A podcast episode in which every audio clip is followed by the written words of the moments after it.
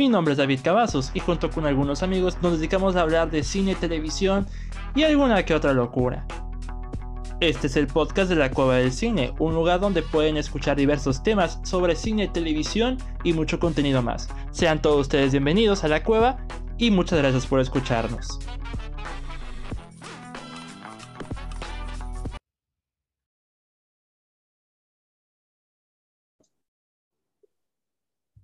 Bienvenidos amigos al podcast de la Cueva del Cine, mi nombre es David Cavazos, es un placer estar con ustedes, un episodio más, ahora con una invitada, porque ya hace falta invitar a más mujeres, porque aquí hay puro vato, eh, pero me, alegra, mucho estar eh, con esta invitada muy especial, una buena amiga que tenemos aquí, es mi estimada Leslie Flores, ¿cómo estás Leslie? Hola, mucho gusto. Pues estoy muy emocionada por esta invitación, primeramente. En segundo, quiero mencionar que pues sí hace falta ya más perspectiva femenina en este podcast. Entonces, espero que sea la primera invitación, pero no la última. Ah, no, no, no, no va a ser la última, eso sí, sin duda. Pero sí ha habido mujeres en este podcast. El problema es que son las menos accesibles para, para invitarlas nuevamente porque ya saben, tienen, tienen trabajo, tienen escuela, tienen, o sea, tienen muchas, muchas cosas que hacer y son, eh, es muy difícil, es bastante difícil, por eso, si, si ustedes ven que Osva y Freddy siempre están en el podcast, es porque siempre están accesibles. o, sea, o sea, si les digo, a esta hora va a ser, a esta hora va a ser, ya se hizo, pero con mujeres es muy difícil, un poco difícil, pero me alegra mucho que Leslie esté presente en este episodio y para un tema que va a contribuir mucho, va a ser un bonito contraste a, a estos temas, pues estos días pesados. Lo más extraño de, todo es que me estoy grabando en video y me siento muy raro, no, no, me acostumbro, pero es para la ocasión porque lo vale. Pero bueno, este episodio es una continuación de, la de lo que fue la primera parte, valga la redundancia, de las películas que nos hicieron sentir bien. Este es el episodio número 80, Leslie sea, llevamos 80 episodios, llevamos más que nada de 100. Te voy a decir cuándo fue cuando saqué el episodio de las películas que nos hacen sentir bien. ¿Qué episodio fue? ¿Cuándo fue? Fue. Mamá, papá. El episodio 20. el episodio 20. El 20 de Eso quiere decir que la parte 2 casi no se hace parte 2, porque ya pasaron como 50 episodios y no había sacado la parte 2. Se fue hace un año, hace más, hace más, hace más de un año saca la primera parte de este episodio, pero eh, solo regresar, o sea. Eso es lo bueno.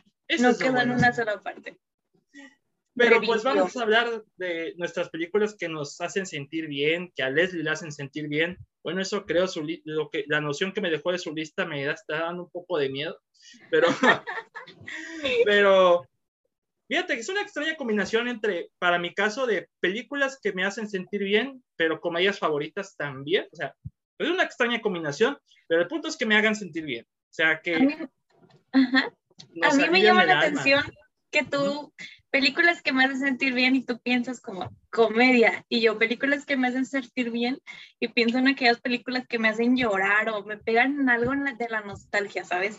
Y me llama mucho la atención las diferentes formas que tenemos de ver, incluso de percibir las cosas y los mensajes, en este caso, que nos transmiten las mismas películas. Sí, mira, es que yo, yo amo reírme, me gusta mucho reírme, me río de lo que veo, me río de mí mismo, me río de muchas cosas, la verdad, y pues es como que esa alegría constante que me gustaría tener a través de las películas que, les, que seleccioné el día de hoy, que no todas son relativamente buenas, algunas son como placeres culposos, pero son placeres. Y ya saben cómo es la dinámica de este episodio. Yo no sé qué eligió Leslie, ella no sabe qué elegí yo, o sea, es misterio. Y pues yo voy a estar completamente sorprendido de lo que vaya a elegir Leslie, pero me emociona mucho, me, entusiasma estar mucho en este episodio y con Leslie para este tipo de temas, porque no sabemos qué nos depara, eh, si nos vamos a desviar de la plática, o sea, como siempre sucede, ya hemos hablado de política, de pan dulce, de muchas cosas. Pan dulce. Sí, o sea, para que veas que aquí hay de todo. En este podcast hay de todo. Hay de todo, exactamente. ¿Es la primera vez que haces podcast, Leslie? Es la primera vez, sí. Y me han llamado muchísimo la atención. Yo creo que esta onda del podcast tiene, pues sí tiene sus añitos, pero obviamente es reciente, años recientes, pero creo que, bueno, al menos yo considero que, que el boom como tal del podcast se da un poquito entre, al principios de pandemia, porque yo creo que fue, fue, cuando más personas empezaron a crear contenido y se me hace súper genial porque son formas de expresarse que al final de cuentas están en internet y cualquiera puede acceder a ellas y son bastante interesantes. Y siempre me han llamado la atención desde que conocí el podcast de leyendas legendarias. Entonces soy súper fan de ese podcast. Lo amo. La cotorista también me gusta, pero prefiero mil veces leyendas legendarias porque estoy más en esa onda. Me gusta mucho esa onda. Y desde que conocí esos podcasts, yo fue como que, wow. O sea, conoces personas, opiniones, diferentes y realmente yo creo que eso es lo rico del podcast, de los podcasts. Sí, de, hecho, mira, yo a través de este podcast, ya a través de 80 episodios, he, he conocido a mucha gente de todos lados. Está Carlos, eh, todos les mando un saludo a Carlos de, de, Ecuador, a Shady de Guatemala, Osvaldo y Freddy, que son de diferentes partes de la República del país, a Jime también, o sea, y también amigos de, de la universidad, incluyéndote. Eh, he tenido perspectivas de todos y de, muchos temas, de muchos tópicos, a veces alegres, a veces duros. Y eso es lo bonito. Yo, mi inspiración para este podcast no nació de podcast nacidos eh, durante la pandemia, pero fueron antes de la pandemia. Pero ya vamos para el episodio 100 y esperemos que sea antes de terminar este año el episodio 100, porque, válgame, este, ha sido un largo viaje. Ah, me imagino construir todo esto para ya casi llegar a los 100. Me imagino. Hay que celebrar. vamos a pegar la, la pedota en nuestras vidas en el episodio 100. Con música de Inny Rivera, por favor, para que me puedan invitar. Preparen la rocola, amigos. O sea, llévensela cargando si es necesario a mi casita. ok, bueno, pues Leslie, ya entramos un poquito en calor, ya yo creo que primero que nada, primero las damas. Eh, vamos, primero, inicia tú con la primera película de cinco que vamos a, con las que vamos a partir. ¿Cuáles te hicieron sentir bien? Bueno, yo creo que películas que me han hecho sentir bien han sido varias, pero las que aparte considero que me han hecho sentir bien, que te dejan como algo reconfortante, que que me gusta y que volvería a ver muchas veces, en primera instancia puse la película de Love Rosie. Es una película, bueno, que a mi punto de vista te deja un mensaje muy bonito. Además de toda la trama de la película, en lo personal, en mi vida personal tal, pues me identifico mucho con la protagonista por los acontecimientos que suceden alrededor de la película. Si alguien aquí en el podcast pues no no ha visto nunca esta película, que lo dudo mucho porque si fue una película como que muy sonada. Entonces lo, vamos a, lo voy a poner un poquito en contexto, pues la cinta gira alrededor de Rosie. Es una chica, esta chica tiene un mejor amigo. Entonces, en una, digamos, una peda o una noche de antro, estos chicos estaban demasiado tomados, se besan, pero mm, Rosie ya no se acuerda que sucede ese beso, ¿no? Entonces pasa la vida normal, Rosie pues al final tiene otro novio que no es obviamente el mejor amigo.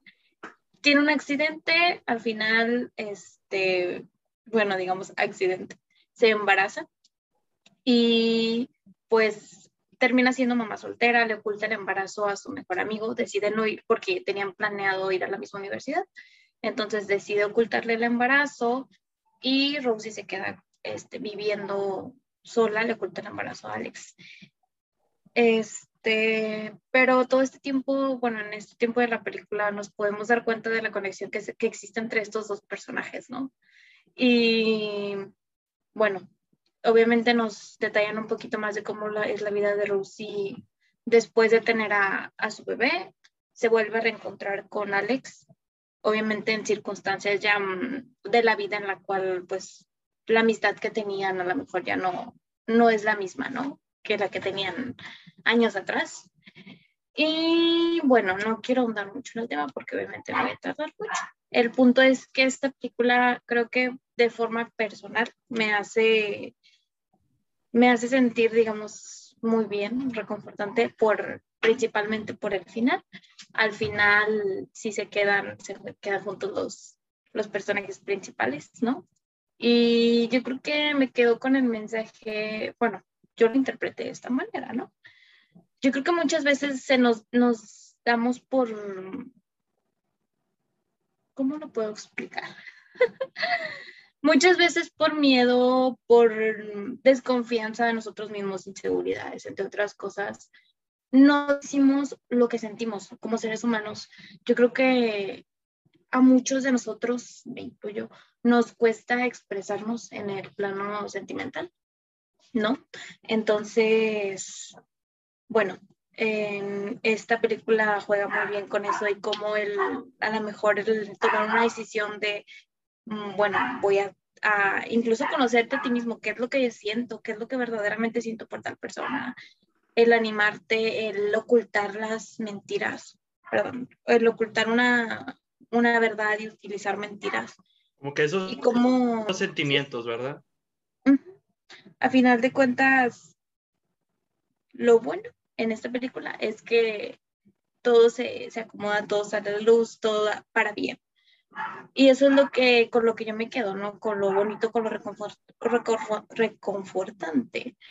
Es que al final te enseña esta lección, ¿no? De la importancia de decir las cosas como son sentimentalmente y aparte esta parte de no ocultar como las cosas, no en lo malo que es el mentir en general. De que, eh, Love Rosie se llama. Sí. No la he visto, honestamente. Lily Collins. Lily Collins. Sí, sí ubico a Lily Collins. Es la hija de uno de mis cantantes favoritos de toda la vida, que es Phil Collins, pero no la he visto, fíjate. Fíjate que sí había escuchado el título, pero se mezclaba mucho con ahora que estuve viendo Love Simon, Love Victor, y ah, por eso es como que, espérame, ¿cómo, cuando, salió Love Rossi? pero fíjate que una de las películas que elegí, ahorita voy a hablar de ella, eh, sí va un poco de la mano con lo que tú mencionas, con esto de guardarse los sentimientos que tú tienes, guardarse los secretos, guardar, eh, guardar una mentira que de repente se hace más y más y más grande. Y yo creo que es algo con lo que todos lidiamos. De, claro. de haber lidiado, o sea, todos guardamos secretos, todos guardamos mentiras, hasta, hasta le guardamos mentiras hasta nuestros mejores amigos. O sea, por más confianza que le tengas, hay cosas que tú siempre te vas a guardar. Y eso es lo que... Sí, yo creo que por, es, por ese aspecto me gustaría ver la de Love Rosie. Me gustaría... Te la recomiendo mucho. ¿Dónde la viste? ¿Cuándo la vi? ¿Dónde? ¿Dónde? ¿Dónde la vi? Mm, qué vergüenza. No la vi en el cine, la vi en una página pirata, no recuerdo qué página. Netflix ya la había sacado del catálogo, entonces mi única alternativa era irme a esa página. Mira, que no te dé vergüenza decir que lo viste en una página pirata. Este podcast siempre lo hace. pero aquí le decimos, da bien medios alternativos. Así, pero. Excelente. Bueno, la vi en un medio alternativo, por si la quieren buscar. La voy a buscar. Yo con, mis poderosísimos medios alternativos la voy a buscar. Muy buena. Muy bien. Muy, iniciamos bien la primera ronda. Pero, como digo, tengo una película como que un poco similar, pero noventera. Yo, en un domingo por la noche estaba recorriendo el catálogo de Disney Plus porque no tenía nada que ver, hasta que mi papá eligió una película que él técnicamente ya vio, pero me la recomendó y dije, no quiero verla, no me, me da flojera, como que no me llama la atención. Mi papá la puso y dije, oh Diosito, perdóname por eh, juzgar esta película antes de verla. Y es una, es que la mayoría de las que elegí son como que comedias románticas. No sé qué, o sea, el cliché de que a los hombres no, no les gustan las comedias románticas es una completa estupidez. Yo soy la prueba de ello. es que eh, creo que les pegan el machismo fácil, en, ¿cómo, ¿cómo, va eso? Frágil, en el masculinidad frágil. De que masculinidad frágil, no puedes llorar, bueno, claro que pueden, tienen sentimientos de vida de cuentas. No puedo llorar, pero, es, pero por más que quisiera, no puedo. O sea, quiero, o sea, ni, ni siquiera en los momentos más fuertes de mi vida. O sea, lloro en los momentos más innecesarios de mi vida, cuando quiero, no puedo, y cuando no quiero, puedo. O sea, es el dilema más grande. Pero con esta película quería, pero, pero igual me, me dibujó una sonrisa en mi rostro. La película se llama Mientras dormías. No sé si hayas escuchado de ella. El título me suena. A ver, te escucho. Ok. Es una comedia romántica del año, creo que del 95, más o menos. Y la protagoniza Sandra Bullock. Sandra Bullock interpreta a Lucy. Lucy atiende una estación de tren, ella es la que da las fichas, los pases para los trenes. Y ella siempre, todos los días, ve a un hombre apuesto de la que siempre se enamora. Es como su crush. Eh, técnicamente, su crush visual. Nunca ha hablado, nunca ha tenido contacto con él, solamente lo ha, visto. Bueno, pues un día eh, normal, eh, Lucy ve a ese hombre y ve que está siendo asaltado y lo empujan a las vías del tren. Y Lucy va a rescatarlo y lo saca de las vías del tren, pero el hombre está inconsciente. Entonces, pues lo llevan al hospital y demás. Este, no es spoiler, o sea, quiero condensar todo para indicarles como un poquito de qué va. Lo llevan al hospital y pues ahí se hace todo un zafarrancho en el que de la nada a Lucy lo confunden con la esposa del tipo. Con la prometida, mejor dicho, con la prometida de, del tipo. Que el actor es Peter Gallagher, se llama, eh, es el nombre del actor. Y pues llega la familia del tipo, que en tal cual es un, el tipo, es que no me, llama, no me acuerdo cómo se llama el tipo, creo que se llama Peter, déjame. En mi box siempre, el tipo, ah, se llama Peter. se llama Peter, sí. El actor y el personaje se llaman Peter, curioso. Y llega la familia de Peter y le dice a la enfermera, no se preocupen, su prometida ha estado con, con él toda la noche y todos como que, espérense, ¿qué, cómo, que, qué, qué, qué? ¿Tiene prometida? Y yo, sí. Y, le volá hasta Sandra Bullock, sí, toda sacada de onda, este, porque en realidad todo se inició porque ella en un suspiro dijo que de la nada salió que era su prometida. O sea, era toda una confusión por parte de las enfermeras. Y pues la película prácticamente se desenvuelve a través de la dinámica de Lucy con la familia de tipo inconsciente, porque todavía está dormido en el hospital, además del hermano de Peter, que es el actor Bill Pullman, que pues eh, tiene una atracción a Sandra Bullock, prácticamente, el hermano del inconsciente. Pero técnicamente, como lo dice Sandra Bullock, todo esto sucede mientras dormimos, tal cual. Mientras el tipo estaba inconsciente, todos zafarranchos se armando, que era una, una especie de comedia de enredos, pero con comedia romántica, como que muy cute, muy cute, la verdad. Yo, como que creo que parte de la, lo que me gusta de las comedias románticas, más que nada, las escenas donde van caminando al lado de un puente en la noche, en la ciudad, o con música así como que medio entrañable. Eso me pasó con mientras dormías, porque de otra forma no sé cómo, no sé si me habría gustado o no. Y, la familia en sí también es muy tierna, o sea, si tuvieras una familia como esa en la película, te la vas a pasar genial. O sea, yo hubiera eh, sido Lucy, ah, porque también parte de la comedia de esta película está el típico vecino de Lucy, porque de entrada Lucy no tiene familia, o sea, vive sola, no tiene a nadie, por ello, para ella está esa sensación de pertenencia cuando está con la familia de Peter. El problema es ok, ¿cuánto tiempo les voy a guardar esta mentira? De que realmente yo no, yo no tengo nada que ver con él, solamente son azares del destino. Y pues también está el detalle de que el hermano se interesa por, por Lucy. O sea, es, un zafarrancho tremendo, pero es muy encantador. La, verdad, yo, yo me la pasé riendo, yo sí como que dices, ay, qué bonito. Como... Yo normalmente en los domingos de la noche siempre siento una tensión porque digo, ah, mañana voy a trabajar. Mañana es lunes.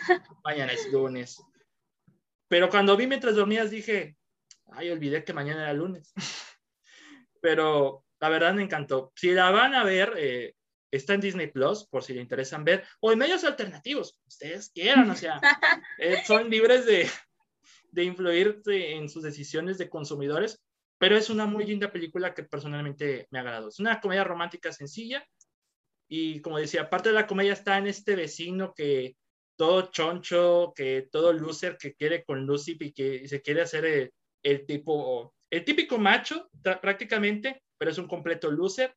Pero es más, más que nada un relieve comédico que un intento por establecer algo. Pero fuera de ahí, me ha agradado mucho esta película. Con tu descripción, la verdad tengo que confesar, no, no la he visto. Mm, de hecho, creo que no he visto ninguna película que tenga como protagonista a Sandra Bullock, ahora que, que lo pienso. y he visto pocas de ella, pero... Ajá. Bueno, pero con la descripción, no sé si, si sea cierto, pero hace unos años yo me acuerdo que Eugenio Derbez protagonizó una película con una actriz rubia, no me acuerdo el nombre de la actriz, y es una película muy similar a, a la que me acabas de contar. Desconozco si sea una especie de remake, pero es muy similar, solamente que Eugenio Derbez pierde la memoria. O sea, no, Ah. Es como, no, no, no sé si, ah, la ubico. Ah, ya sé. Hombre al agua. Hombre al agua. ah, no, bueno, no es un remake de esa. De, Se parece mucho. Se parece, pero es, es, y además no pierde la memoria como tal. Es, aquí el tipo está inconsciente, pero no pierde la memoria. Como que fue una contusión. La de Hombre al agua es un remake de otra, de la de esta película que se llama igual Overboard, pero es con Kurt Russell y, Goldie Hawn, pero es de los 80. Vaya, vaya, vaya, vaya. Ok, pues yo ya, digamos... Interesante. Y eso que tengo, tengo de todo en esta lista, vas a ver las que le siguen, pero vamos a continuar contigo. ¿Qué película elegiste en la segunda ronda? hijo eso, está muy, está todo mi, mi top estuvo muy peleado, pero definitivamente no podía dejar fuera esta película que para mí es, es mi favorita. Y, y, aparte el director es pedazo de director, Tim Burton, con El cadáver de la novia. Entonces, sí, si nos ponemos a analizar, es una historia triste por la parte de, de Emily, ¿no? la novia cadáver, pero de igual manera es una historia muy bonita porque nos enseña el verdadero parte del de, verdadero significado de lo que es el amor. Entonces, ¿por qué, ¿por qué me gusta mucho esta? Porque creo que esta película nos enseña mucho lo que es el parte de, lo, de la importancia de perdonar esta cuestión de, del verdadero amor, ¿no? Y en sí, toda la, mm, ¿cómo lo voy a describir? Pues Tim Burton siempre lo que me encanta es que trabaja muy bien de la mano con, creo que se llama Danny Elfman, sí. el que le compone la música, ¿no? Entonces, este tipo es un pedazo de, de artista, de maestro.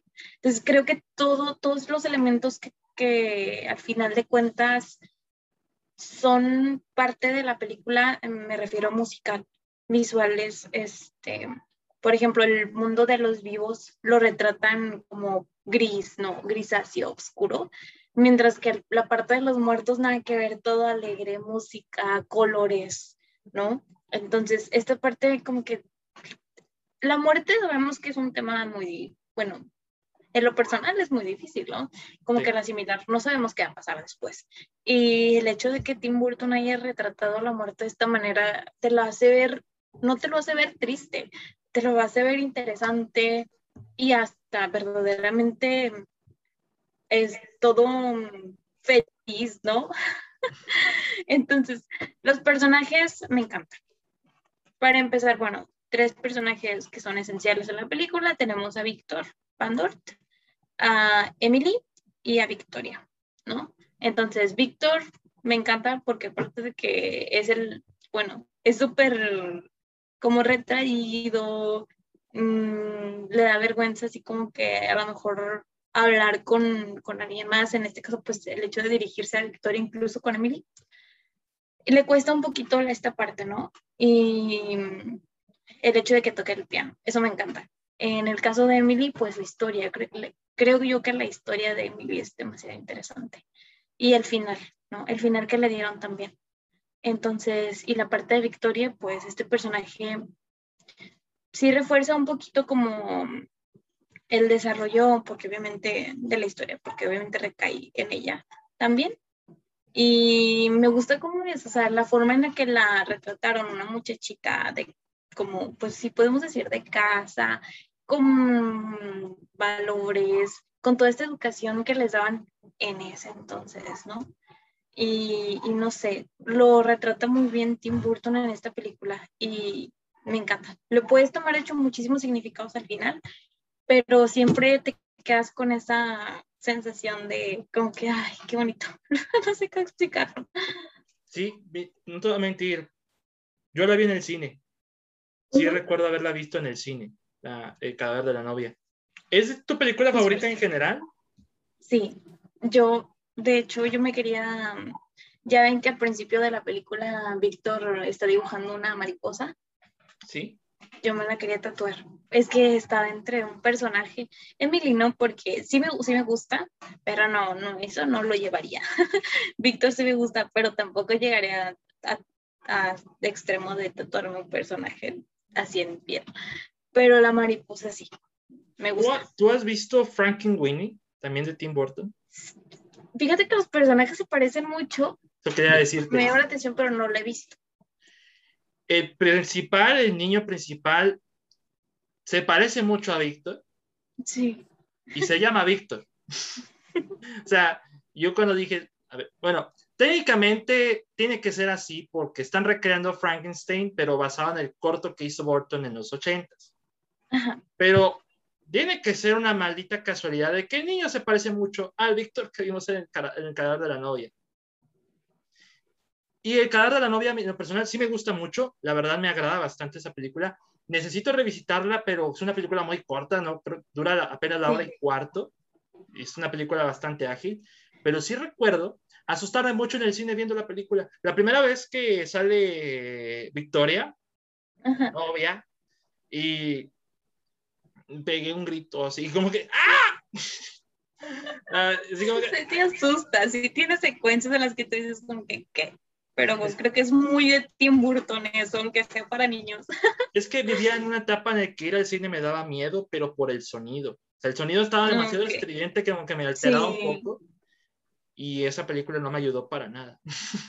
Esa es la, la, realidad, pero ya conocemos cómo es Tim Burton. Eh, bueno, el de antes, porque el de ahora es una triste situación. Este, por, por todo el ambiente tétrico, terrorífico, a veces oscuro que le da a sus películas, involuntariamente, es que ya, ya ha rebasado un poco la, la versatilidad, porque hizo eh, Ed Wood, hizo, es mi favorita de él, Ed Wood, con Johnny Depp también. Uh, Ed Wood se llama. Casi, casi nadie del grupo de amigos no la ha visto, y yo creo que es de las menos populares de Burton, pero es de las mejores ya le había hablado, de, había hablado de, de, esa película antes. El planeta de los simios, en el 2001, cuando más hizo? Ah, hizo varias también. Ah. ah la de Edward. Hermanos de Darry la fábrica de chocolate. Siento que esa película es buena, ¿sabes? Pero sí, el toque es sutil, el toque de Tim Burton es sutil, pero está, ¿sabes? Está, está muy escondido. Siento que, que aquí se lo trataron de enfocar al público infantil más, pero siento que ese toquecito está muy escondido. Es que ambas son comparables porque salieron el mismo año, en el 2005. Personalmente me gusta más la Charlie Fábrica de Chocolate que el cadáver de la novia. Creo que más por factores de nostalgia. Pero, y por la música, la música también de, de Danny Elfman. Los son palompas, yo sé que lo Los son palompas. el, bronco chiquito. Decía, hola mis estrellitas, brille. Ah, pero sí, yo me gustaría revisitar el cadáver de la novia. Estuve viendo algunas que ha producido Burton como Jimmy el Durazno Gigante, también. Esa película es de esas películas que tú dices, la vi, no sé dónde la vi, pero yo la vi cuando de repente te parece un plano o algo. Y, y es, esa película en especial está muy bonita, muy buena, o sea, no te puedo describir. Está, está interesante. A mí, me acuerdo que a mí, yo, esa yo me tocó verla como a los 12 años, 10 años, entre esa edad, y era una película que me mantenía embobada de principio a fin. No, imagínate, yo tenía, cuando la vi en el cine tenía seis años, imagínate. Ahora tengo 22 y todavía lo siento. Pero si esta es tu favorita de toda la vida, tienes una, tienes buenos gustos, chica. Sí le sabes al cine. Sí desea esto de, del cine. Estoy. ¿Decías? No, no, no, no, nada, está bien. Como que fue una idea fugaz. Sí, te escucho, te fue la idea de maldita sea. Sí, quiero saber cuál es tu, tu segunda película. Ya se puso mm. interesante esto. Ok, sí. Se va a poner más interesante aún. Esta comedia, todo el mundo la ha visto. No me van a decir que no, la verdad. Yo la vi cuando no debería verla, porque para ese entonces tenía casi nueve años. Es del 2007. Sí, sí, sí. Que no sea la misma que yo puse, por favor. ¿Es del 2007 también? Eh, no lo sé, la verdad, pero... A ver, a ver.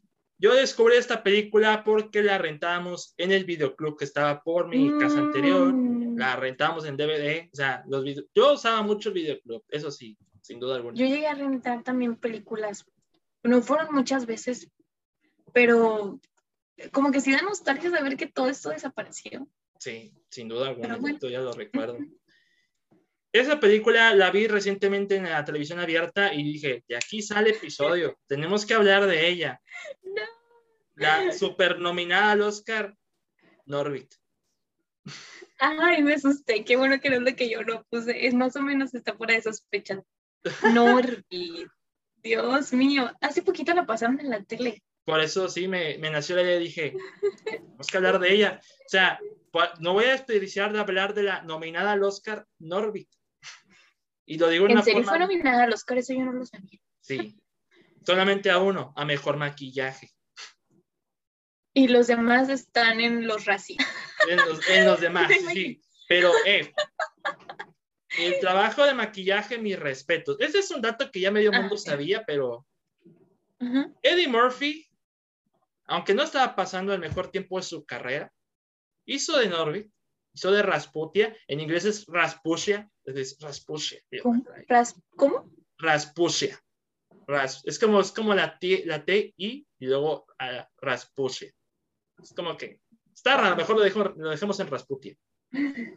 Eh, Murphy hace a Norbit, a Rasputia y al señor Wong, que es el del orfanato, el eh, sí es chino, sí, es el, el, dueño del restaurante. Sí, ¿A él también? A él también, o sea, la labor de maquillaje es titánica aquí. Te hace, te hace creíble todo.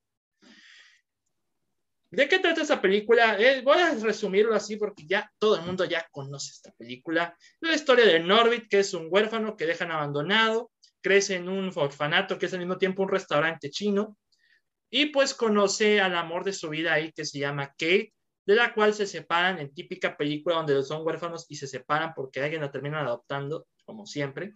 Y pues Norbit crece, conoce, a la, es lo más chistoso del mundo. La mujer que lo defiende se hace su novia nada más porque ella quiso. O sea, nada más porque, pues, ¿tienes novia? No, pues ya tienes. Así tal cual. Y la película nos explora un poco cómo es Norbit con su pareja, que es Rasputia, que es una mujer, por así decirlo, eh, tres veces más que él, quizás cuatro, quizás cinco. Pensé que ibas a hablar sobre su carácter, ibas a decir algo así como que este... No, no, no, debo decir todo. O sea, tres veces más eh, con mayor confianza que Norbit, porque Norbit es medio introvertido a veces es muchísimo más agresiva que Norbit y literalmente es muchísimo más grande que Norbit en todos los sentidos. en todos los sentidos. En todos los sentidos. Y pues prácticamente es eso.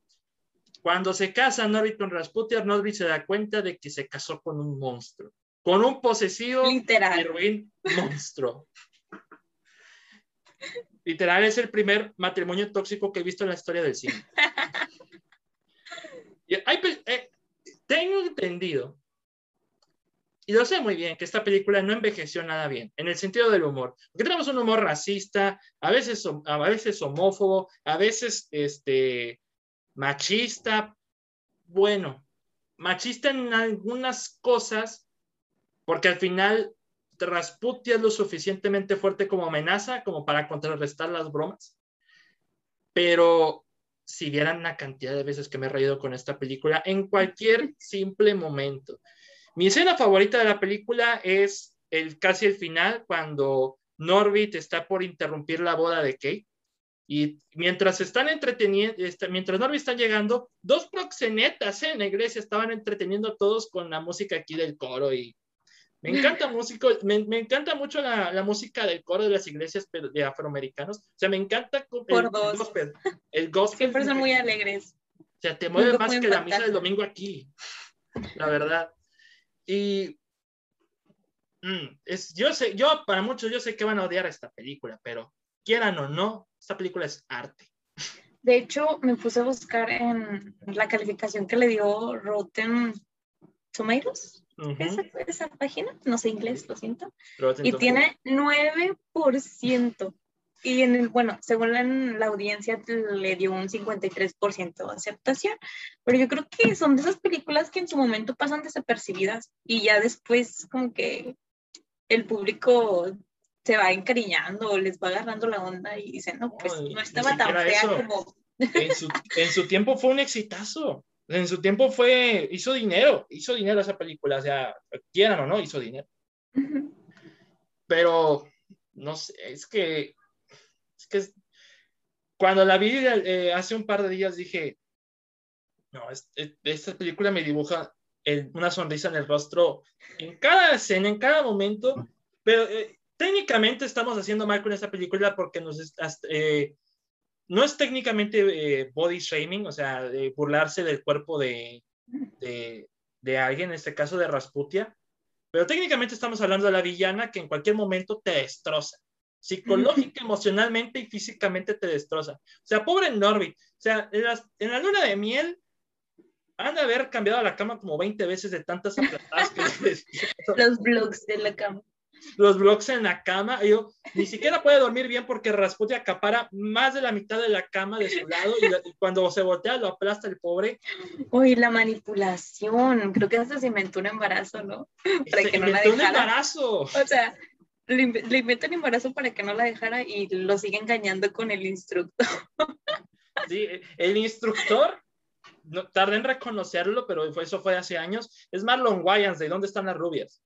¿En serio? Sí, o sea, nada más que los dientes te disimulan un poco y, el cabello, pero es, es eh, el de dónde están las rubias, eh, Marlon Wayans, que también lo van a ver en las parodias de Inactividad Paranormal y también pero... Chiquito pero peligroso. Chiquito pero peligroso, que salió un año antes. Eh, sí, o sea, es él y Terry Cruz, Terry Cruz, a quien también vieron en ¿Y dónde están las rubias? Aquí hace de villano, del hermano de Rasputia. Ya, a esta película le, le tomo cosas y las, las, tengo guardadas en lo más profundo de mi corazón. Creo que ahí tengo el DVD, ahí tengo el DVD de la película. Eh, eh, nada más que está guardado, está en los anaqueles del tiempo, pero cuando la tenía, no paraba de verla, la disfrutaba bastante. Envejeció muy mal, sí, pero ¿qué le importa? quién le importa? Para mí es una joya. Es una joya. Eh, sí, yo, yo, estoy contento con esa película. Muy buena elección, me gusta, me gusta. Ok, bueno, muy bien, muy bien. Leslie, continuamos contigo. Ilústrame con tu tercera película. pues uh, ahora sí, vamos a entrar a lo bueno. Cuando me diste, yo te hice una pregunta y era si podía incluir películas de anime en esta lista. Yo sé que a lo mejor muchas personas todavía no, o no les gusta o no les llama la atención esta onda de, de, lo que es el anime, cultura japonesa. La mayoría de las películas, al menos que yo considero buenas, generalmente están en japonés. Gente no le gusta, a la gente no le gusta leer subtítulos, es la realidad. ¿no? Preferimos que nos entreguen las películas dobladas, estar sentados viendo, comiendo palomitas y se acabó. Pero yo sí les recomiendo ampliamente lo que son las películas de anime japonesas. Te dejan realmente mensajes muy buenos y hay bueno, hay directores muy buenos. Entonces, una de las películas que yo elegí que dije, esta tiene que estar sí o sí, es la película de um, The Silence Voice o Una voz silenciosa. Es me falta ver esa, me falta ver No, no, ¿cómo la cuento sin darte spoilers? Bueno. Dice un poquito de qué se trata, pero ilústrame, ilústrame. bueno, para los que no saben, tienen que correr a buscarla, en, ya dijimos, en en páginas, ¿cómo me habías dicho? Ellos alternativos. En, sí, por favor. Creo que estaba en YouTube una vez. Ah, está en YouTube, sí, cierto. Ya no son tan alternativos al final de cuentas. bueno, The Silence Voice es un peliculón. ¿De qué se trata? Bueno, la historia gira eh, alrededor de una chica que es sordomuda. Sí, mi caso, sordomuda de, de su escuela, y la mayoría, si todos los chicos, pues le hacen bullying, ¿no? Simplemente por no poder hablar, por hacer, em, cuando ella intenta hablar, pues obviamente no, no le sale, hace como un, no sé cómo explicar, un sonido en particular que, que, hacía que sus compañeros se burlaran. Había un chico, bueno, como tres chicos en específico, que eran los que se encargaban más de hacerle bullying. Le rayaban su banco, le aventaban cosas, incluso llegaron a, golpearla, ¿no? Por todo este bullying que recibe, la chica, no voy a decir su nombre porque está difícil de pronunciar, entonces no lo voy a decir así, la chica, este, decide cambiarse de escuela, ¿no?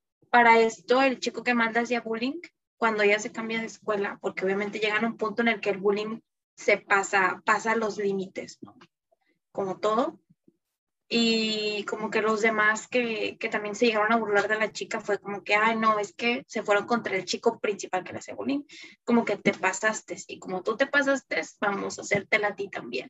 Y le empiezan a hacer bullying a él. Entonces, desde ahí el chico que era bastante inquieto, extrovertido, este, de estos que nunca se sientan, ¿no? Que los quieres hasta callar y sentarlos, bueno, pasa a ser bastante, bastante retraído, por todo el bullying y todo el odio que empieza a recibir y hasta cierto punto yo creo que se llega a sentir en los zapatos de la chica.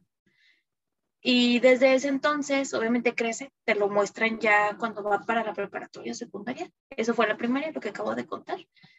Ya cuando crece, pues él, a él le resulta muy difícil socializar con los demás y no los puede ni siquiera voltear a ver a la cara. Aquí lo que me llama mucho la atención de esta película es que incluso para ponerte en el lugar del personaje a ti tampoco te muestran las caras de los demás, incluso les ponen como tachitas y así, ¿no? Entonces, para fortunio infortunio del personaje, se vuelve a topar con esta chica a la que le hacía bullying, ¿no?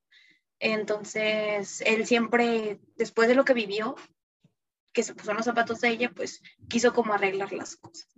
entonces pasa un tiempo en el que la está buscando, buscando, buscando. No voy a dar spoilers, pero sí llega un punto en el que ellos se vuelven, hay una reconciliación, por así decirlo.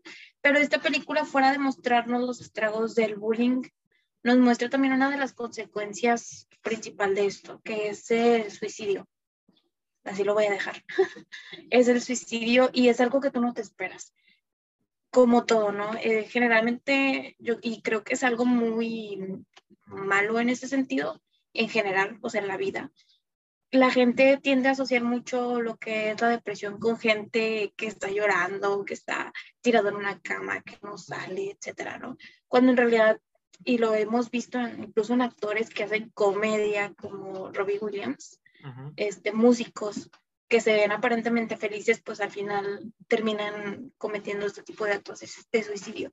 Entonces, sí toca temática, una temática fuerte, pero el final te ayuda a reflexionar y, es un final reconfortante, es un final que, que esperas que gracias a Dios que hasta te sientas y das un respiro como que pero está muy, muy, muy buena. Si alguna vez te hicieron bullying o fuiste alguien que hizo bullying, porque yo creo que todos en algún momento de nuestras vidas, y no únicamente por querer hacerlo, yo creo que nos arrastra esto de, no sé cómo se llama, pero de las masas, algo así como si fuera las masas, en los que, un, porque uno lo hace y quieres entrar o, o caer bien, lo haces tú también, aunque no quieras, ¿no? Entonces, si alguna vez fueron víctimas o este, o lo hicieron ustedes, se las recomiendo muchísimo porque les va a ayudar a reflexionar. Aparte, la animación está completamente preciosa. Y ahora que me acuerdo, en esta película en particular sí hay un doblaje. Es como tipo fandom, pero es buen doblaje. Entonces sí, sí la pueden encontrar en YouTube. Pero yo no es, no es mm, lo mismo verla definitivamente en, en, español que en japonés. Japonés te transmite más sentimientos. Entonces te la recomiendo mucho. Sí, es, era, era de las que me faltaba ver. Yo la tenía guardada en un disco duro que se borró, por quién sabe por qué, pero ahora que sí recuerdo que está en YouTube, creo, esperamos que siga así, pero sí me interesa mucho verla. Pero con todo esto del suicidio, ¿no eran películas que nos hacían sentir bien? Es que fuera de, de lo que pasa, esta temática fuerte, por eso te digo, el final es muy reconfortante. Ah, el final te hace respirar y reflexionar, que eso es, eso es lo que a mí me, me hace sentir como que bien, ¿no? Como que respiras y, y la reflexión que te da esa película, yo creo que es lo, lo que ya te reconforta. Y el final, porque hay películas con finales muy catastróficos que quieres llorar y, y no sé, y patalear y esas cosas, ¿no? Mira. Pero no, es un buen final. Yo, eh, yo creo que esta recomendación es muy acertada para mí.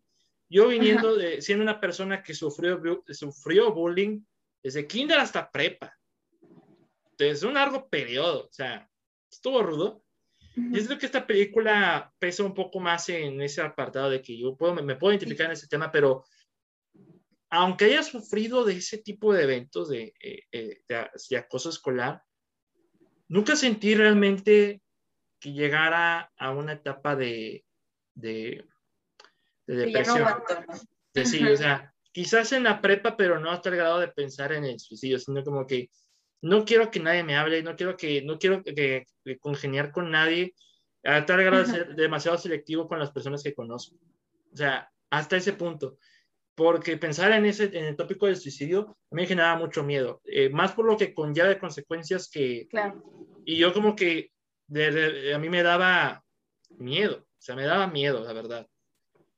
no sé cómo, eh, ya tú me diste la recomendación, pero si yo lo veo en la película, quizás algo, algo de esas fibras me podrá tocar en mí. Por lo que siento que sí, esta recomendación me ha salido bastante, ah, bastante acertada. Más por el tópico y porque me dices que el final es reconfortante, lo que me hace, tanto me hace falta.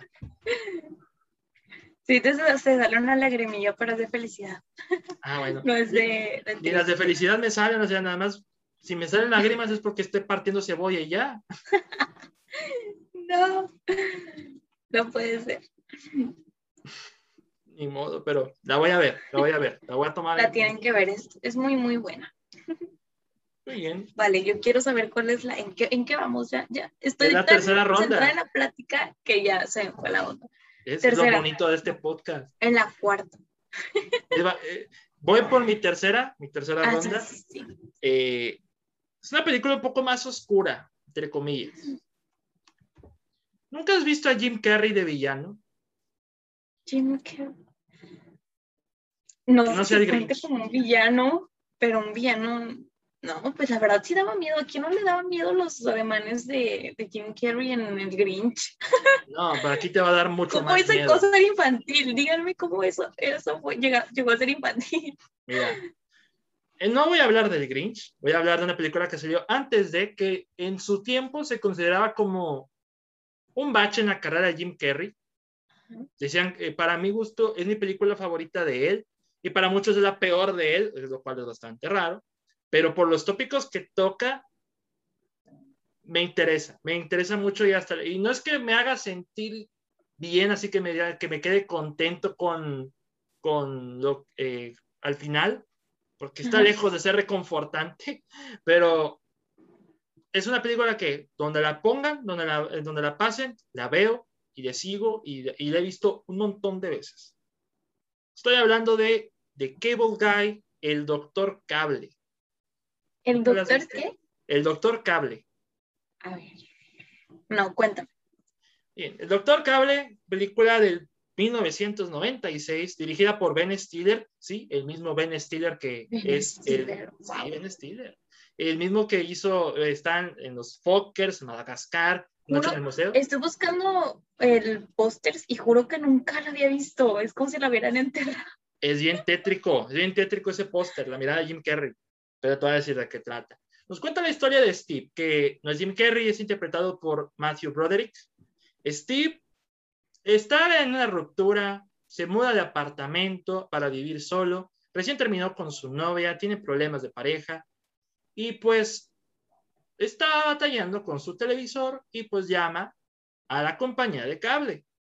Dice, oigan, este, el cable no funciona, acabo de mudar, que un técnico venga por para arreglarlo. Y de la nada llega el tipo del cable que es Jim Carrey. Jim Carrey tal cual, o sea, no nos dan el nombre de él, es tal cual el tipo del cable. Para todos, el, para el espectador, él es el tipo del cable. Y Jim Carrey interpreta un personaje que se deja llevar demasiado por lo que ve en televisión. O sea, su mente ha estado tan trastornada por lo que ha visto en tele, porque consume mucha televisión. Irónicamente, ahora su trabajo es instalar cable en, en, los hogares. Pues todo va bien, el, día, en ese día de instalar el cable, lo arregla con todos sus ademanes, ya sabes cómo es Jim Carrey. Pero de repente lo que inició siendo como una especie de una amistad forzada, porque Jim Carrey como es un tipo súper necesitado de amigos, sea, a fuerzas quiere ser amigo de todos, a fuerzas quiere ser eh, congeniar con todos, obliga a Steve a ir con él a salir a, comer o a, mostrarle un poco de él. Y pues, pues Steve dice, órale, va, pues bueno, este, vamos a ser los amigos del tipo del cable. Pero llega a tal punto de que eh, el tipo de cable está abusando más y más y más y más de la vida de Steve. Le está robando su tiempo, le está robando su, se puede decir, su vida social. O sea, se está, está prácticamente eh, adueñándose del tiempo de Steve. Hasta que Steve se da cuenta y dices, oye, ¿sabes qué? Es que no quiero ser tu amigo más. O sea, eh, necesito estar solo, necesito un poco de tiempo a solas, o sea, la verdad no quiero ser tu amigo. Y ahí es cuando todo de tono dices, ok, no quieres ser mi amigo, ok, prepárate para lo que viene, porque te voy a hacer. de Troya. de Troya. O sea, Jim Carrey, como le digo, es un tipo obsesionado con lo que ha visto en televisión, está demasiado desconectado de la realidad. Es un tipo necesitado de amigos porque, tal cual lo muestra en la película, sus amigos son sus clientes. Y los clientes como que realmente tampoco lo conocen a él porque no me dicen, ah, bueno, es que me invitó el tipo del cable. Y ya. Pero ver a Jim Carrey ahora en un papel antagónico, pescado con la comedia, a mí se me hizo bastante interesante. Mi escena favorita de él es en el karaoke, cuando él está cantando Somebody to Love, pero de, Somebody to Love de, de, ¿cómo se llama el grupo? Jefferson Airplane, se llama el grupo. Y yo de Queen. a ver si escucha la canción. Te voy a pasar el video del karaoke de Jim Carrey. Por es mi escena favorita, porque Jim Carrey, porque la, la canta él, evidentemente es un karaoke, el tipo canta súper, te aguanta unas gárgaras todo el rato y para para aguantar la, la, nota alta, no sé, pero yo no soy músico, ni soy cantante, pero canta bastante bien y cómo se mueve, cómo entretiene a todos, la escena del karaoke, la verdad se me hace bastante divertida, pero al mismo tiempo Jim Carrey es muy amenazante, es muy tétrico en unos momentos. Una escena donde Steve está alucinando de que el tipo de cable lo está persiguiendo, porque eso hace la mayoría de la película, lo está persiguiendo, lo está acosando, y de verdad que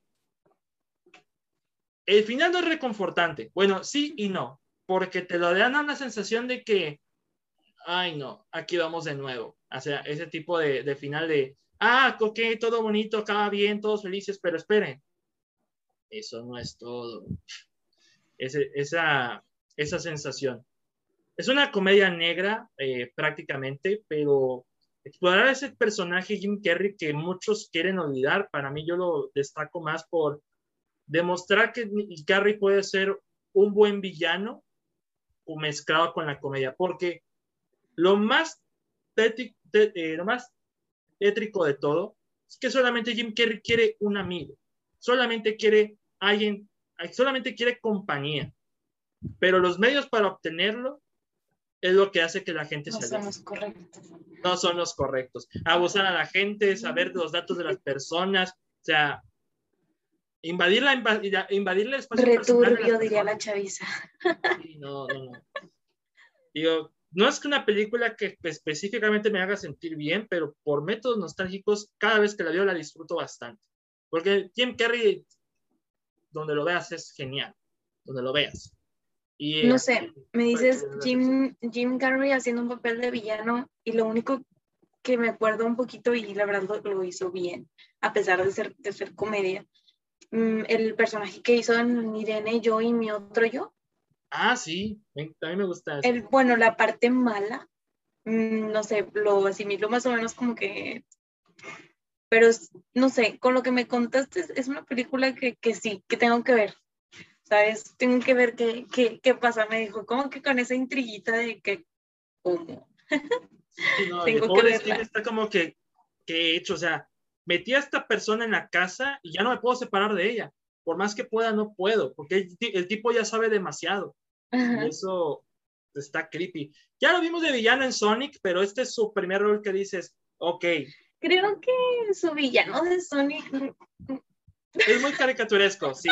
Pero aquí es como que, es que es Jim Carrey. Es como si estuviera viendo una versión del villano de Lazy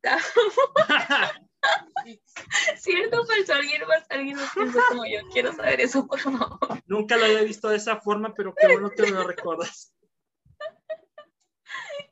No puede ser. Ok, muy buena observación, muy buena observación. Pero sí, o sea, la, creo que la, tengan, la van a tener que buscar en medios alternativos, pero sí. El tipo del cable de Cable Guy es, para mi gusto, mi favorito Jim Carrey, sin duda alguna. Híjole. Excelente. Vamos a la ¿Para cuarta ronda. favorita? Pues ya que andamos en esa onda oscurona, media locochona, pero que nos hacen sentir bien, ojo, porque era de películas reconfortantes, pero aún así, de hecho lo comentábamos fuera de, yo le decía, es que la perspectiva que tenemos en ocasiones de lo que nos, nos hace sentir reconfortantes, a lo mejor para unos es como que diferentes, y yo por ese lado sí me siento un poquito en el lado oscuro. Entonces, para muestra, yo creo que es la siguiente película. y de nuevo, vuelvo a, a la onda de, de, lo que es el anime. Ahí voy, porque onda otaku. No, me quiero, no me quiero equivocar. Ok, bueno, esta es una película, también es un pedazo de director japonés creo que lamentablemente pues ya falleció, entonces ya no podemos ver más obras de él. Pero cualquier película que, que ha dirigido, yo se las recomiendo. Y es de Satori, Satoshi Kon. Satoshi Kon. ¿sí? Entonces, bueno, esta película en particular se llama Perfect Blue. No sé si la has visto. Ay, Diosito santo. También pedazo de película. ¿cómo, cómo, el concepto de películas que nos hacen sentir bien se distorsiona horrible. Ojo, es que para mi perspectiva no se distorsiona. El final. es, que Perfect Blue está bien bonita. es que todo de Perfect Blue es muy bueno, la verdad. La historia, personajes, este, mm, las tomas, no sé si se consideren tomas en el anime, los planos. Los planos. Planos, ajá son muy buenos. Y bueno, para los que no tengan idea, pueden dársela con una película que es un poquito más, eh, ¿cómo podemos decir? Con esta película que es un poquito más como conocida, que es la su versión pero estadounidense, que es la de, ¿cómo se llama? El negro. El cisne negro, sí, sería como que su versión, pero no, nada que ver con la versión original japonesa. Se la ah. recomiendo muchísimo. La tienen que ir a ver y creo que sí está en español. Entonces no van a batallar, tienen que verla.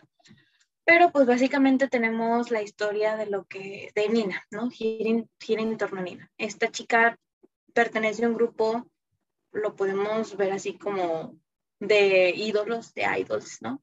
Japoneses. Entonces, obviamente, yo creo que la mayoría de nosotros, o los que no sepan, en estas industrias generalmente se les explota mucho, se les exige mucho, ¿no? Entonces, de hecho, ha habido muchas noticias de que de repente se terminan suicidando o arruinan sus carreras por cosas, por el estrés. Se les exige demasiado a este tipo de personas. Pero bueno, el punto es que Nina decide salirse de un grupo ¿no? de idols que, que era conformado por otras dos compañeras y le buscan un reemplazo. Cuando Nina sale, pues, de este grupo, los que son sus fans y gente del medio la empieza a criticar por esta decisión, ¿no? Y se empiezan a ir contra ella, incluso empieza a recibir odio porque decide irse a tomar una carrera de actriz, si no me equivoco, de actriz. Entonces, en este trayecto conocemos a lo que son personajes que, que tú dices, wow, ¿no? Como el lo voy a decir así como que su acosador, entre comillas. Su acosador. Físicamente horrible, ese tipo me da miedo. Dios mío, lo veías. Era, no, ¿Tú recuerdas su nombre? Tenía un nombre muy raro. No, no, no lo recuerdo. O sea, debo revisitar la película, pero físicamente no se me olvida. Mm, no, te impacta. Este, y lo que son sus, perdón, sus amigas idols, y esta persona que, es como su, no su manager, pero como su parte de su representación, representante no era, pero algo así, ¿no? Que esta persona nunca quiso aceptar que, que Nina pues quería elegir otra cosa, ¿no? Ella la quería encasillar en, en una idol porque pues fue el sueño frustrado de esta representante.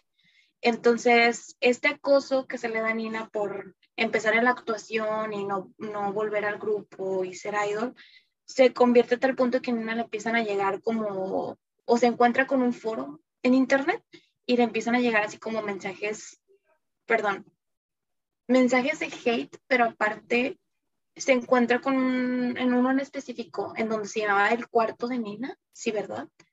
El cuarto de Nina es donde empiezan a publicar como que todo lo que ella hacía en el día, pero ella se sacaba de onda porque decía, a ver, yo no escribía este diario y se firmaba como si lo hubiera hecho ella, ¿no?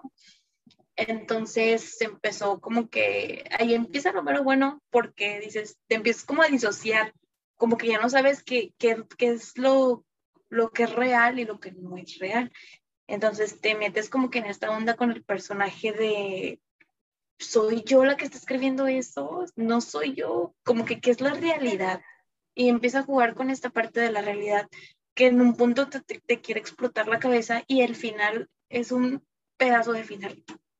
No, no voy a, ahondar mucho porque ya, ya siento que ya me tarda mucho plazo, pero el final, bueno, a mi punto de vista, la película sí es reconfortante porque se, sí se tocan temas mentales recordemos que, bueno, yo creo que hasta ahorita la, la, salud mental y esta parte apenas es un tema que, que al menos en México le están tomando importancia o consideración, ¿no?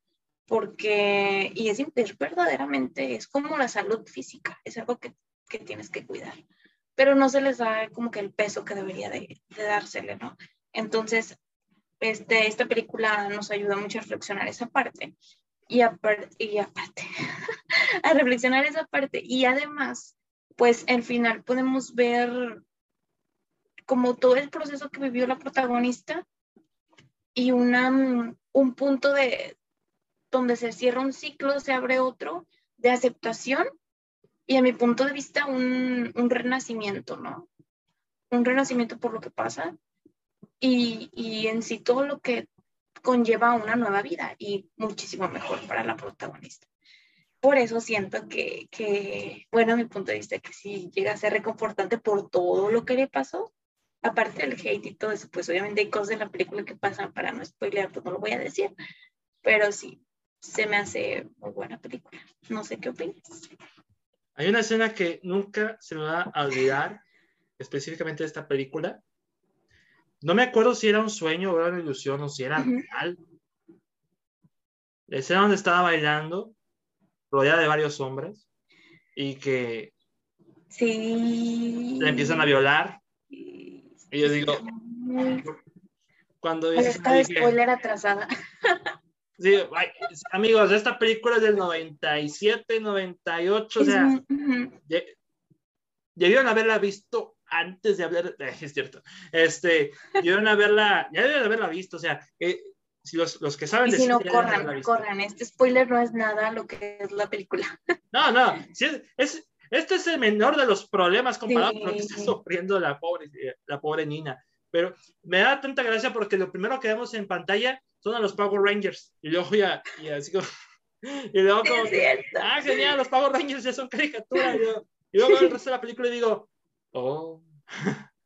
Sí, como que los pececitos y esas cosas. Wow, qué bien me hizo sentir esta película.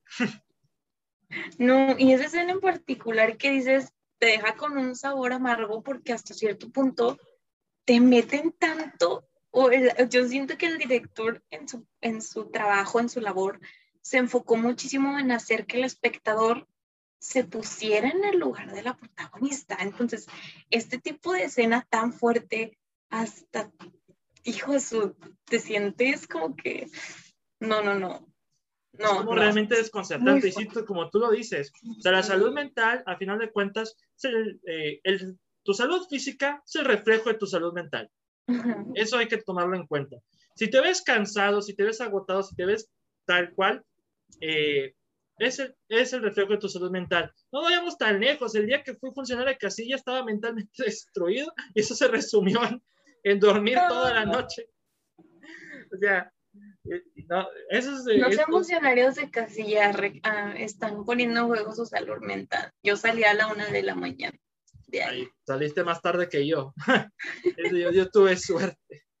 Eh, bueno, sean si ocupan dinero, si no lo ocupan, no, la verdad no se los recomiendo para nada. El problema es que sí lo ocupaba.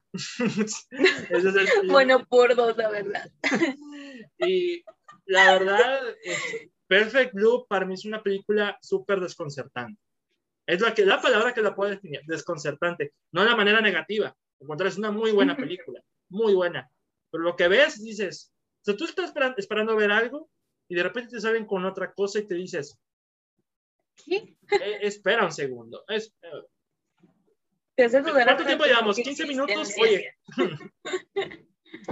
Pero, no, el cisne negro no le llega ni a los talones a perfecto. No, para nada. Es como con el origen de Christopher Nolan con Paprika, es igual, no le llega ni a los talones. No, no, no, no, no. Yo la verdad tenía muchas expectativas de Paprika y cuando la vi, o sea, esta reacción que estoy teniendo ahorita es la misma que tuve cuando la terminé de ver. Nunca, no la terminé de comprender. Siento que hay demasiados, está tan cargada de, de simbolismos, de cosas no, no ocultas como tal eh, dentro de, de los planos y todo eso. Pero no, o sea, no, no la terminas de procesar esa película, la verdad. Yo siento que es una película que tienes que ver varias veces, ¿no? Para entenderla del todo. Lo mismo. Bueno, si eres alguien como yo que, que, se le tuerce un poquito ahí las ruedas, ¿no? Entonces a lo mejor y sí. Lo mismo es con Perfect Blue. O sea, solamente la he visto una vez, pero me quedé con, así que digo, ah, caray. con una cargando aquí. O sea, está, nada, está a nada de ser evangelio en este asunto. O sea, así tal cual. Pero ya, ya, entramos en las cosas heavy, ¿eh? ya, ya estamos en la zona, en la zona pesada. en la zona oscura. En la zona oscura. Yo quiero, yo quiero ver cuál es la, cuarta tuya, a ver si nos relajamos un poquito o, seguimos en el sí. Dark nos vamos a relajar mucho, muchísimo. A ver. Volvemos con las comedias románticas. Hay que hablar más de comedias ah. románticas. Esta ya saben, o sea, típico cliché de masculina, masculinidad frágil de, ay, no me gustan las comedias románticas porque son para mujeres idiotas. Ya, aquí les voy a mostrar mi comedia romántica favorita de la vida. Que pueden ver en Pluto TV y es gratis, así que para, que la, la chequen. Esta película es del año 2005. Es también de las que descubrí porque mis papás la rentaron y la vi a una edad que realmente no creo que la debía, debería haber visto, pero porque la vi a los creo que a los ocho años también, o sea, tenía ocho años. Esta comedia protagonizada por Ryan Reynolds antes de que cobrara fama por Deadpool. Hablo de Solo Amigos. Ah, me equivoqué entonces. ¿Cuál estabas pensando? No, no lo voy a decir porque sería una ofensa me equivoqué de actor. no, no, es cierto, no me equivoqué de actor. No me equivoqué de actor. Estaba pensando en la del diario de una pasión. No, sí te confundiste, es Ryan Gosling, ese tipo. Oye, sí se parece, un poquito. con barba, con barba. Hay muchos Ryan, hay muchos Ryan. Estoy hablando del Ryan Reynolds, pero de Deadpool. Ajá, sí, sí, sí. Ya. Solo Amigos es una comedia del 2005 que nos remonta en el año de 1995, donde Ryan Reynolds interpreta a Chris Brander, que es un chico de casi que se va a graduar de, preparatoria. Vemos a un Ryan Reynolds gordo. aquí ya, eh, aquí ya lo de Norbit no era tanto el body shaming, aquí es el body shaming. Para los que no sepan quién es el body shaming, el humor basado en gordos, en aspecto físico. Entonces, en el, aspecto de su cuerpo. Pero aquí nos plantean a un Ryan Reynolds gordo, chonchito, con frenos, una, una especie de afro. Y él tiene a su mejor amiga llamada Jamie Palomino, que también, ah, ah, ese, ese. Y aquí lo que estoy viendo, ese es, ese exactamente. Pues Jamie Palomino, pues es la mejor amiga de Chris. Y pues Chris siente que en la noche de la fiesta donde todos se gradúan en la generación del 95, dices, no se diga más, esta noche le voy a decir a Amy que la amo. Luego le voy a decir, le voy a decir eso. Y pues va a la casa de la chica, hay una fiesta, están todos los de la clase, se va con Amy y pues le hace que le firme el anuario, pero resulta que no era el suyo, se lo intercambió con el bravucón de la clase convenientemente. Y oh sorpresa, todo sale mal, el pobre sale humillado, de la manera que no quería se entera de, Jamie que Chris la ama, pero le dice, yo también te amo, pero es como amigos.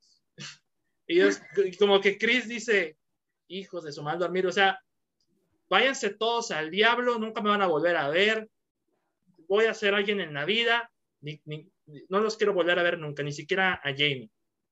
Eso fue en el 95, pasan 10 años, en el 2005, y Ryan Reynolds Ahora Ryan Reynolds, el galán que todos conocemos. Mamadísimo. Exactamente.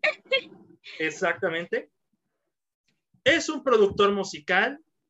Eh, imagínate, de gordo renchocho a productor musical en menos de 10 años. Quisiera esa carrera. Eh, en 10 años no he hecho nada más que pues seguir um, viviendo de mis padres. Sí, o sea, o sea abandonó el pueblo, o sea, abandonó el pueblo, o sea, tenía a su mamá, su hermano, abandonó el pueblo. O sea, es, está curioso. Es un productor musical de, de, relativo éxito que se liga a cualquiera, porque ella sabe la mentalidad, o sea, porque conserva ese recuerdo como trauma y lo usa a su favor para ligar a cualquiera. Cuando le, al Chris le es encomendado eh, eh, se puede decir que, que, contraten a una cantante que es Anna Faris, Anna Faris, la de Scary Movie y la película que tú me dices de Eugenio Derbez, la de que pierde la memoria, Anna Faris. El problema es que Anna Faris es exnovia de, de Ryan Reynolds y es completamente insufrible. Es el típica diva, de talento de diva, pero con una voz tremendamente fea, pero de esas chicas sexy rubias tal cual, de cantantes. Y pues bueno, este, ellos van a tener que ir a un viaje de trabajo, pero se quedan, eh, por una estupidez que cometieron a Faris, se quedan varados en el pueblo donde creció Ryan Reynolds, donde creció Chris. Y pues, ¿cómo que estamos en el pueblo? Sí, no, no, pues no queda de otra. Vamos a ir a ver a mi mamá, vamos a ir a ver a mi hermano. Y de pasada, y como tenía que pasar, Chris se reencuentra con Jamie. Y pues la película va de, de la mano en que, bueno, Chris ahora pues eh, no, puede, no puede superar a Jamie y quiere tratar de, estar con ella una vez más. El problema es que su exnovia no quiere eso, quiere seguir, este, como que quiere seguir con Chris. O sea, típica también relación tóxica, extraña, tanto de trabajo como de pareja. Y esa va a ser la dinámica de la película, que al mismo tiempo es una película navideña, lo cual es punto doble, una película para ver en Navidad. Este, pero para mi gusto, esta es mi película, una, mi comedia romántica favorita de todos los tiempos. desde mi primer momento, desde el primer momento, suelta la carcajada con Ryan Reynolds cantando. O sea, el primer plano, cuando lo ves en un espejo y ves la sonrisa de Ryan Reynolds con todo y frenos, como que, no, esta película ya me ganó. Pero, ah, me encanta esta película, o sea, es, no, relativamente no es una buena película, o sea, tiene muchas cosas, digo, hay cosas que no envejeció bastante bien, pero lo de la pareja entre Chris y Jamie me, se me hace muy linda, la dinámica que tienen. Ana Faris como la cantante, ¿cómo se llama? Está, Samantha se llama el personaje de, de Ana Faris, que es completamente insufrible, pero se roba buenos momentos. Ahí vi el primer beso lésbico en el cine, básicamente. Es, ya, ahí descubrió, es fue el primer beso lésbico que he visto en una película y dice, a mis nueve años dije, ah, caray. ¿Qué es esto? Y yo, bueno, pues a los nueve años es como que espero que mis papás no estén viendo esto, le voy a adelantar. Este, pero... a ver, si estás en el cine, volteas a ver a tu papá como que todo incómodo. Yo, yo ¿qué estás viendo, hijo? pero es una película muy linda, o sea, de principio a fin te vas a pasar bastante bien, te vas a reír. Eh, ahí fue donde conocí a Ryan Reynolds antes de que lo conocieran por Deadpool o por otra de sus películas. Ahí fue donde lo conocí. Y sí, o sea, esta película yo creo que también es factor nostalgia. La he visto un montón de veces y en esas montón de veces la he disfrutado. La pueden ver en Pluto TV, está gratis y no es, no, es promoción, literalmente está gratis. no me están pagando mención, pero no me están pagando, pero aquí está mi tarjeta. Quieren, pueden pagarme mención. Mi número de tarjeta está debajo de esta pantalla.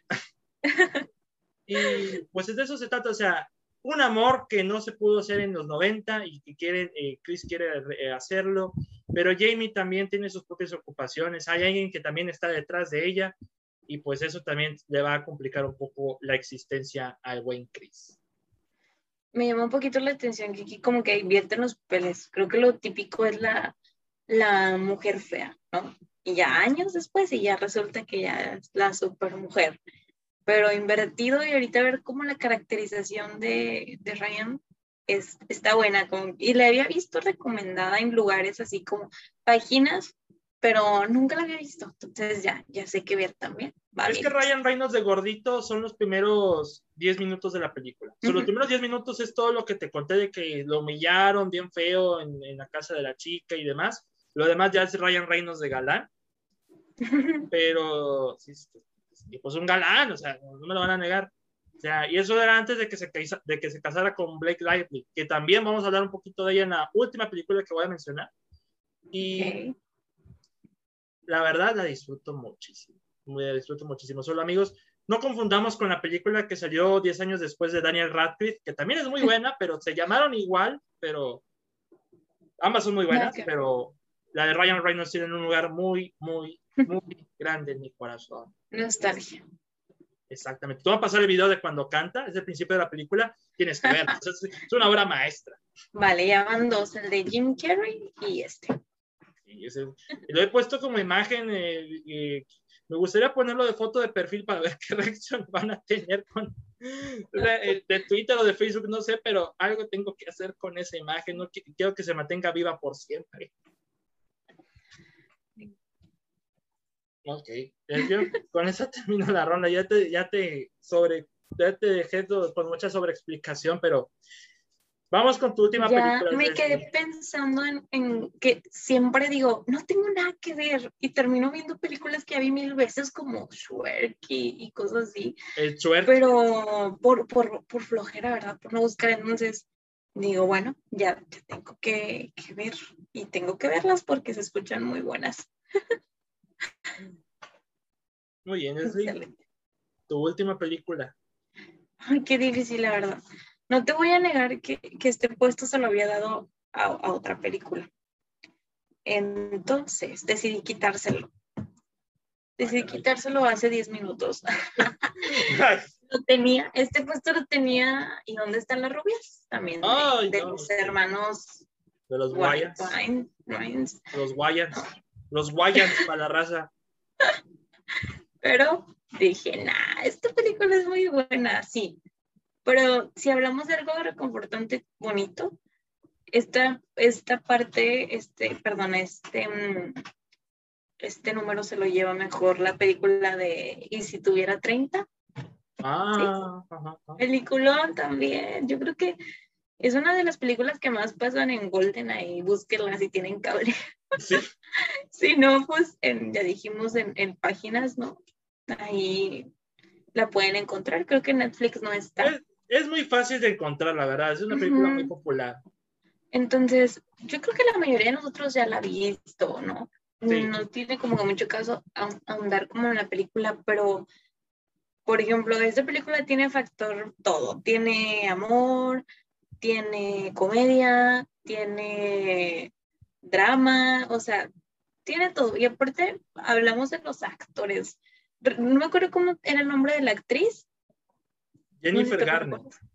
Sí, Jennifer Garner. Y se me olvida, el, bueno, lo conocemos por Mark Ruffalo. Marvel. Sí, Mark, Ruffalo.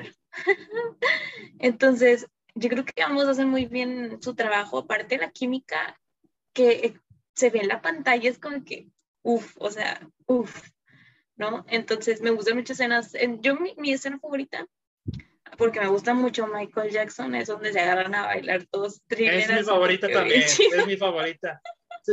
Para mí, el mejor personaje de toda la película no es ni Jennifer Garner, no es ni, Mark Ruffalo, es el jefe de, eh, jefe de Jennifer Garner, Andy Serkis, el que viene con traje y se une al baile y también. Ah.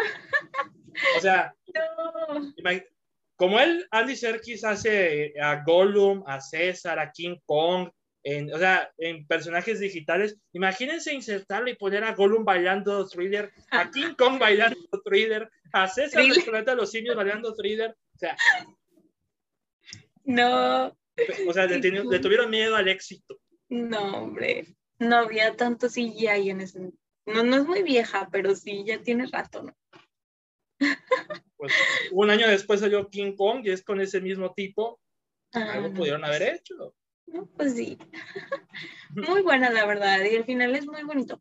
Aunque sí mezclan un poquito, no sé si es fantasía, no te desconozco, por la cuestión esa de, de la casita que sí, es los fantasía mágicos, entonces pero al final te quedas con la reflexión de, yo creo que de esta parte de muchos, muchas veces yo creo que nosotros llegamos a pensar de que yo soy así, bueno, más cuando tenemos corta edad, soy buena persona, soy así, ya no voy a cambiar, ¿no? Pero bueno, y se puede ver en esta película, por dinero, puestos, fama, y lo podemos ver en artistas. Muchos, mucha, mucha gente tiende a cambiar mucho su personalidad. ¿no? Entonces, me gusta mucho el contraste que hacen entre la llena chica y la llena grande, cuando se da cuenta que se está acostando con el esposo de, de alguien más, que se mete con, sí, o sea, que está acostando con el esposo de alguien más, que está haciendo una tranza en su empresa donde tiene un buen puesto, que a su mejor amigo lo tiró a la basura, o sea, te das cuenta de que lo que a lo mejor dices en un pasado de que yo nunca voy a ser así, ah, pero te llega el dinero, te llega la fama y te cambia, ¿no? Y sí lo hemos visto, como digo, en, artistas y gente que se ha hecho famosa, ¿no? Incluso lo podemos ver en conocidos. Imagínate que yo cuando vi esta película también hace un par de meses que la pasaron en el cable, este, yo entendí, yo valoré o entendí esta cosa. ¿Quién desea tener 30 cuando tienes 13? O imagínate las preocupaciones que vas a tener al tener 30 años. Pues la única preocupación con la que me identifico de la actriz pequeña de llena es el relleno de sus boobies. y esa debe ser su única preocupación durante su edad. Yo digo, ay, quisiera ser mayor. Yo, fija, ¿qué, estás haciendo? Pero si no lo deseas, pues no hay película. Así que pues por eso mejor desea que tienes 30. Entonces... Me acuerdo de los memes que donde toman otra decisión y luego ya pasan los créditos. Sí, tal cual. Yo, no, mejor así estoy bien, me voy a poner el relleno. y ya los Pero sí, yo, lo yo lo, la veo a esta edad y digo, la peor estupidez que es haber hecho toda tu vida, desear que tener 30. O sea, yo, yo valoro cuando, aunque tenía bullying a los 13 años, dije, bueno, mi única preocupación es la escuela. Y ahora estoy muy lejos. Ahora la menor de mis preocupaciones es la escuela. O sea, es lo más chistoso de todo, pero qué bonita película, la verdad. Sí. La bonita. Nostalgia también. Yo creo que no es que nada eso también, ¿no? también nostalgia porque yo la vi también, que tendría unos 10 años, o sea, Ah, en, en, mi infancia vi películas que no debía haber visto, pero lo que pasaba en el Canal 7. Tal cual. Pero sí, creo que cerraste bien con tu ronda de películas. Eh, y fíjate, ¿dónde están las rubias? También es muy buena, pero ya. Sí. También la vi Es que no te dejan reconfortante nada. Bueno, está chistosa, te deja. Es, humor, pero también es como Norby. Su humor tampoco envejeció bien. Y también no porque sea un humor racista también, sino porque son chistes muy de los 2000. Porque eh, eh, en la parte final de la película, cuando el malo de, de ¿Dónde están las rubias?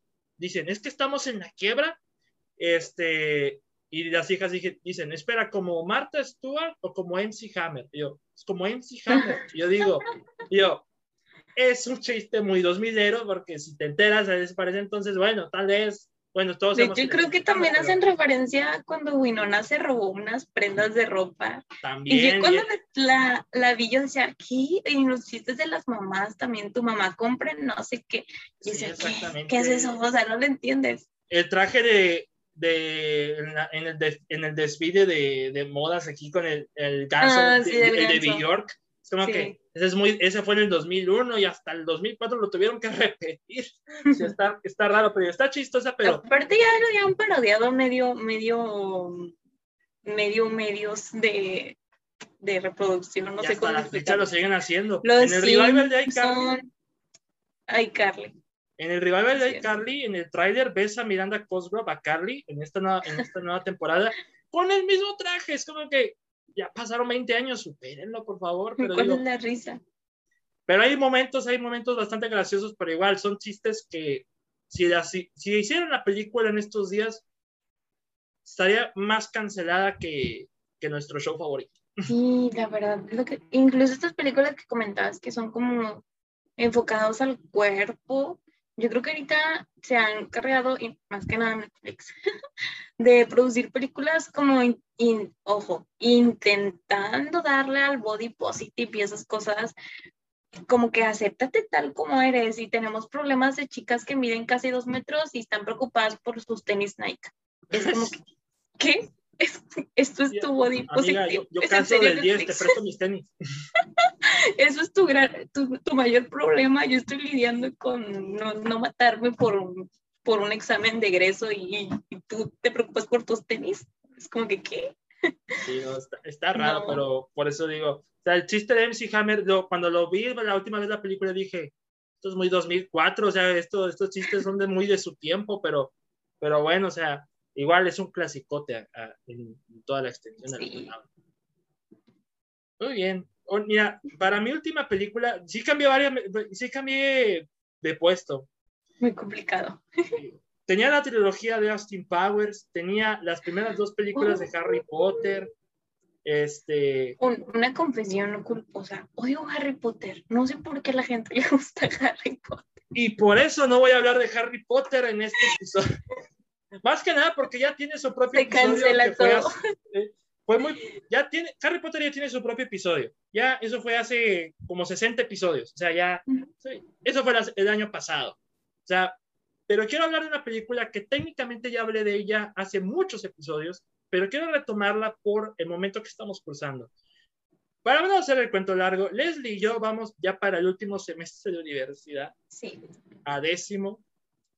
Y yo cuando inicié la universidad tenía mi concepción de lo que era la universidad y no es nada que ver con lo que tenía pensado, honestamente, pero esta película me dio los ánimos para, para esto. Eh, yo siempre voy a recomendar esta película. Esta película, a pesar de que, de que es una comedia de los creadores de American Pie, sí es muy reconfortante de ver. Es muy reconfortante de ver. Además porque el humor es bastante liviano comparado con el American Pie. El American Pie es todo sexo, eh, chicas desnudas, eh, este, y demás. Aquí solamente son chicas en bikini, pero, eh, pero el, tema del, el tema del que trata la película es bastante genial para mi gusto. Es del año 2006, elegí puras películas 2000 eras este caso, quién sabe por qué. Pero es cierto. Voy a hablar de Aceptado. Aceptado, aceptado. ¿Nunca la has visto? Me suena. Voy a buscar el póster. A ver, busca el póster. Eh. Busca información, cultívate. Es del 2006. Me parecen los película. Eh, del 2006 con Justin Long, Jonah Hill. este actor, este actor, creo que. Dime, ¿es el mismo que salió en Jeepers Creepers? Sí. Sí, es él, es él. Y Jonah Hill de Super Cool, antes de Super Cool. Sí, sí creo que esta ya la vi. A ver, dime, cuéntame, cuéntame, porque no me acuerdo de nada. Okay. La historia se trata de Bartleby Gaines, es Justin Long. Bartleby es un tipo que va, ya está prácticamente acabando la prepa, le va de gorro todo, siempre se mete en problemas. Y pues, en cuestión de la universidad, pues, carga con la decepción de sus papás porque lo han rechazado en siete universidades. Siete. Mientras que todos sus amigos ya al menos lo la mayoría de sus amigos o los que conoce de sus compañeros lo aceptaron en una, a él no lo aceptaron en ninguna, prácticamente. Y ante la desesperación y la decepción de sus papás, Bartleby decide hacer una carta de admisión falsa, así de inventándose una escuela, así que agarrando el logo de algo y cambiando el título de la escuela. Y dice, felicidades, su hijo, eh, el señor Bartleby, ha sido aceptado en la universidad y demás, para decir, eh, para decirle a sus papás, eh, amigos, papá, mamá, siempre sí me aceptaron. Le entrega la carta a los papás y dice, ay, por fin, al final lo aceptaron eh, en la universidad a mi hijo. Y todo el problema empieza con una sola frase que le dicen los papás. Morimos por llevarte allá. Y es como que, ay, espera un segundo. Nada más tengo la carta, no tengo lo demás. Así que, ¿qué, qué voy a hacer? Bueno, pues con sus amigos que también lo rechazaron de otros colegios, se les van a ingeniar para ser lo suficientemente creíbles, van a, crear su propia universidad falsa que se hace pasar por universidad acreditada. ¿Y cómo lo van a hacer? Uy, sencillo.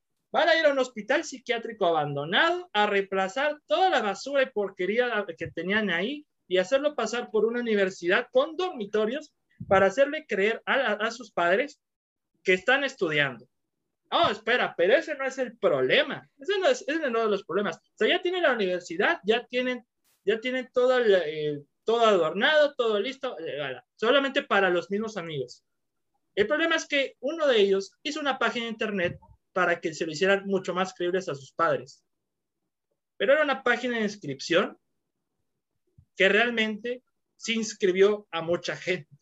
O sea, miles de estudiantes se inscribieron pensando que van a ir a la universidad. Que era real. Que, era real.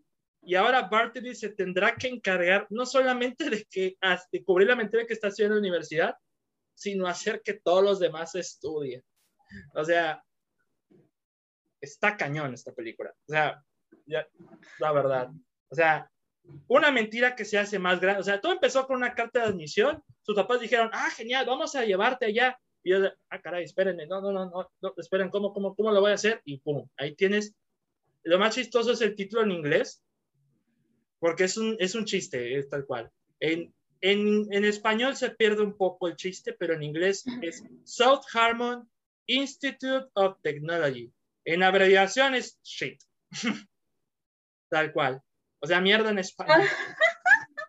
Me quedé así como que, ¿qué? Yo, procesando, Leslie procesando. Y esta película, a pesar de que tiene el humor de American Pie en algunos aspectos, es muy liviana, tiene un mensaje que me encanta tanto. O sea, el mensaje es, sea lo que sea, sea lo que te quieres dedicar, nunca te rindas por lo que quieras hacer. O sea, porque la, la, universidad, con todo y que es falsa, tiene un sistema educativo bastante extraño, súper, súper extraño. El decano es primo de un amigo de, el, tío de un amigo de él, que es el de Jonah Hill, que es un zapatero que lo despidieron porque es un completo imbécil, que tiene ideas políticas bastante, eh, bastante extrañas, y es de, de, las mejores partes de la película. Es decir, es un tipo que está ebrio también, para variar. Y el sistema educativo se basa en que ellos tienen un pizarrón, donde tienen el pizarrón ponen ¿qué quieres estudiar? Ellos ponen cualquier cosa, o sea, yo quiero estudiar, por ejemplo, este, ingeniería, o sea, tal cual. O yo quiero estudiar literatura, o sea, yo quiero estudiar tatuajes, o sea, quiero, quiero estudiar cómo tatuar, o sea, yo quiero estudiar natación, o sea, yo quiero estudiar, ah, ok, ¿quieres estudiar eso? Hazlo, o sea, porque en South Harmon los estudiantes también son maestros. O sea, tú eres el maestro de tu propia asignatura. O sea, si tú quieres dar una clase sobre cómo dormirte en 10 horas, la puedes hacer sin problema alguno. O sea, todo lo que se te que, dar clase.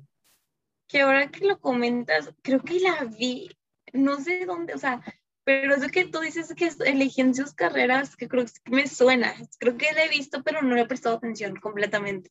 No, deberías. O sea, lo más, lo más sorprendente es, es, es humor tipo juvenil y todo, pero en la escena final, que es una audiencia, es una especie de juicio, Justin Long o Bart, Bartleby este, se explaya en su defensa, reflejando que la verdad es que las, eh, ese es un tema muy interesante. Las universidades de élite nos han rechazado por lo que somos. En South Harmon les dimos una oportunidad a todos los que han rechazado para dejarlos ser como son. Dejarlos eh, seguir su, eh, que, que, sigan su pasión, que sigan sus sueños, que se quieran dedicar a lo que ellos se quieren dedicar, porque en South Harmon no rechazamos a nadie. Y eso me conmovió a mí. O sea, de alguna forma, es lo más reconfortante. Sí, la he visto, sí. Oh, qué bonito mensaje. Qué peliculón, la verdad. Y, yo quisiera estudiar en la universidad. Voy a hacer una segunda carrera, voy a inscribirme en, en la estudiar de la, de, en, en la SHIT, me voy a... Tal cual. Ya, me voy a matricular. No, ¿en dónde estudias? En la SHIT. Yo, en, en la SHIT, digo, ¿y en qué te graduaste? Voy a la SHIT, ahorita vengo. O sea, puedes hacer una clase de lo que sea. ¿En qué te graduaste? Este, en cómo sentarme. O sea, así tal cual. hay una materia que pusieron que dice cómo perderse. Una que es yoga y otra que es, o sea, hay de todo, hay de todo en esta, en esta película. Y la verdad, la, la disfruto un montón. Creo que está en Netflix, creo. Si no, ya la encontraré en medios alternativos, pero es fácilmente también una de mis películas favoritas. O sea, ya hablé de Harry Potter y pues Harry Potter tiene un enorme lugar en mi corazón también. Las primeras dos películas en especial. Pero aceptado, si hablamos de Feeling Good Movies, esta también es de mis favoritos. Este, dentro de mi top 10, fácilmente. Buena película y dejó un bonito mensaje al final de cuentas. Sí, hay que terminar bien el episodio porque si no, o sea, si lo hubiéramos terminado con Perfect Blue, todos vamos a estar bien perturbados. No, todos estuviéramos mm, despersonalizados, con los trastornos mentales y llevándole al psicólogo para pedir una cita posiblemente. Así yo. o picándonos con algo para ver si estamos en la realidad yo, diablos, hoy se ocupo terapeuta. Yo, yo, y explícame tus problemas. Yo, todo empezó cuando vi Perfect Blue. Y cuando me recomendaron en un podcast Perfect yo, ¿y quién tiene la culpa de semejante de salvajidad? Yo, Leslie. Espero no me lleguen demandas. No voy a poner mis redes sociales. Yo, demonios. Ok. Bueno, pues yo creo que hemos tenido de, todo en este, en este episodio de películas que nos hacen sentir bien, la verdad. Encima de que hablamos de películas reconfortantes, sentí este episodio muy reconfortante platicar contigo, la verdad. Yo también, yo creo que ahorita en, en estos tiempos, bueno, nosotros, como les había mencionado también anteriormente, pues somos conocidos por la facultad, pero estamos en carreras diferentes y a final de cuentas las veces que nos hemos visto son fugaces, ¿no? Entonces, en esta ocasión tenemos la oportunidad de, de hablar de cara a cara, escuchándonos, porque también por mensajes, obviamente, la comunicación es lo mismo. Entonces, yo creo que ha sido muy, muy buena experiencia. Pues para ser mi primera vez en un podcast también estoy agradecida y la verdad me ha gustado mucho. Sí, yo principalmente, yo hice este podcast antes de la pandemia, dos, dos, tres semanas antes, o sea, esto no salió directamente de la pandemia, salió por mero, por mera inspiración, pero cuando llegó la, la pandemia dije, no he visto a mis amigos de la escuela. Y he, hablado más con los invitados que tengo que con los amigos de la escuela. Y por eso, pues, este podcast, más que hablar de cine, es también este, platicar de lo que sea, desenvolvernos. Y por ello, pues, estoy muy contento con, con lo que ha sucedido alrededor de estos 80 episodios, porque ya estamos en el 80. Y la verdad, Leslie, estoy muy, muy agradecido con tu presencia en este, en este episodio. De verdad, he disfrutado mucho tu, tu estadía en esta cueva que si puedes ver en video. Acá hay un póster, acá hay una impresora, acá hay un, un por ahí atrás. Hay un poco, está Harry Potter arriba y Geoffrey Baratheon debajo. eh, esa es la cueva. si se llama la cueva del cine es porque la cueva se llama es mi cuarto. Ahí es donde hago todo el rollo. O sea, tal cual. Sea, eso es lo que somos. La esencia pura del podcast. es que puedo decir. La verdad, pues ya, ya lo dije, estoy agradecida. Y yo estaría encantada de volver al podcast, pero con un reto para ti. Me gustaría platicar, no sé si lo has hecho anteriormente, de películas de culto mexicanas, o al menos que se uh. consideran de culto mexicanas. Para los que no sepan, un ejemplo, película como Veneno para las Hadas, Hasta el viento tiene miedo, ese tipo de películas que sí son joyas mexicanas. Obviamente las tengo que volver a ver porque ya no me acuerdo, pero me gustaría mucho hablar de eso si es un enorme reto que estoy dispuesto a aceptar. Eso sí, sin duda alguna. esperaba menos. Estoy dispuesto a aceptar y ya lo vamos a, ya lo vamos a agendar más al rato, eso sin duda. Sí. Bien, Leslie, de verdad que con esto podemos terminar el episodio. Duró, ¿qué será? Casi la hora y cuarenta, hora y media. Hora y cachito. No, hora y media casi, o sea, estuvo, estuvo interesante. Muy, muy interesante. Y pues si tienes redes sociales con qué compartir, dinos en dónde te pueden seguir. Sí, me pueden buscar en Instagram como Leslie, una I y E al final, John Bajo, FVL. Y también si por andan en TikTok, andan este, en la onda con la chaviza, me pueden encontrar como arroba soy Leslie, pero con doble E al principio. Muy bien. Por mi parte, pues ya se la saben, ¿para qué se los digo? Ya, ya, Hubiera puesto una grabación para no tener que decirlo a cada rato. Eh, me pueden seguir en Twitter como arroba DavidCat21, al blog como la, arroba la cueva del cine 1. El podcast lo pueden escuchar en Spotify, Anchor, Google y Apple Podcast. Y en el mismo blog de la cueva del cine también pongo el podcast debajo de las reseñas por si quieren escucharlo en la computadora también. Pueden seguirme en, en Facebook como también la cueva del cine y en mi Box, donde hago todas las reseñas de las películas que veo en el mismo día, a diario, no importa cuál sea, me pueden seguir como David Cavazos con D y C mayúsculas, así tal cual, y todo pegado. Y pues, creo que eso es todo, Leslie. Ya voy a pensar en, voy a olvidar que recomendaste Perfect Blue en películas para hacerte sentir. No, no es cierto. Eh, la verdad. y The Silent Boys, tiene Ah, eh, Silence Voice, esa sí la voy a ver. También. Esa sí la voy a ver. Ya, es, como dijiste tú, que esperas que no sea la, última invitación, la, la última invitación, no lo va a ser, porque vamos a tener temas mucho más profundos preparados, pero como hoy han sido días pesados por X y Y, por el trabajo, por, por diversas situaciones, ocupábamos un poco de confort en, en nuestros corazones. ¿sí? durante este último año ha sido más que necesario y pues creo que este episodio lo ha valido completamente. Yo también pienso lo mismo. Entonces, pues... Pues, porque ya, ya, ya. Eh, ahora, vámonos que aquí espantan. Mi nombre es David Cavazos. Ya huele a gas. Leslie. Mi nombre es Leslie. Perdón, pensé que eso venía en las redes sociales. Ah, es mi primera vez, se pasa porque es mi primera vez. Y mi nombre es Leslie Flores. Y por eso ya no lo voy a editar. nos, escuchamos para el próximo episodio. Nos escuchamos hasta la próxima. Bye. Bye.